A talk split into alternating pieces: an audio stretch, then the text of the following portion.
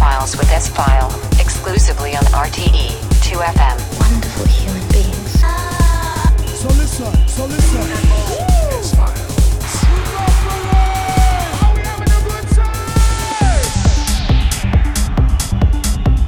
I wish you a great evening and welcome to the S Files with me, S File, exclusive here on RTE 2FM. In the next two hours, I present you the best techno house tunes of the past, I think, eight weeks. Because in the last edition we have a celebration, a birthday celebration, and uh, so many tracks are here in my pocket uh, of the past eight weeks. And uh, that is a strong track list that uh, it's coming up in the next two hours. I have music for you uh, from uh, Denise Rabe. We have D-Dan in the program, VIL and Cravo are here, Fhase 87, we have uh, Shadow and Obscure Shape, Elias is here, Lester Fitzpatrick, and much, much more. And some great Arnold's cuts from Mr. Mark Broom. We have a brilliant edits at the moment from uh, Kate Bush and Farley Jackmaster Funk, and you listen to it here in the show tonight. In the background is the first track, the opener of this month's edition, and this is Aztec from Hemissi.